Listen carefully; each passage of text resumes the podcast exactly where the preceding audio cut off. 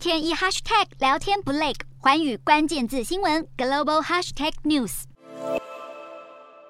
Omicron 变种病毒亚型 BA.5 继五月底在上海出现中国第一例的境外输入病例，五号陕西西安市又通报首次出现本土个案。西安市防疫指挥中心表示，BA.5 分支感染的病例尽管 CT 值低，但是比先前流行的 BA.2 分支传播速度更快，也具有更强的免疫逃逸能力。不排除出现新的传播链，提高后续社区传染风险，让当局绷紧神经，并且宣布西安市六号起实施临时性的管控措施，餐饮业暂停内用，公共和宗教场所暂停开放，大学校园封控管理，但是不管制人员的行动，为期七天。而另一方面，日本的主流新冠病毒也正逐渐被 BA.5 取代，面临第七波的疫情高峰。诊所护理人员接电话接到手软，忙得不可开交，并且表示先前求诊患者的阳性率大约是两成多，如今却直逼四成。然而，在日本确诊数重回五月底水准的同时，酷暑却也提前报到，中暑送医还有死亡人数双双创下有记录以来的六月新高，已经对日本量能形成严峻挑战。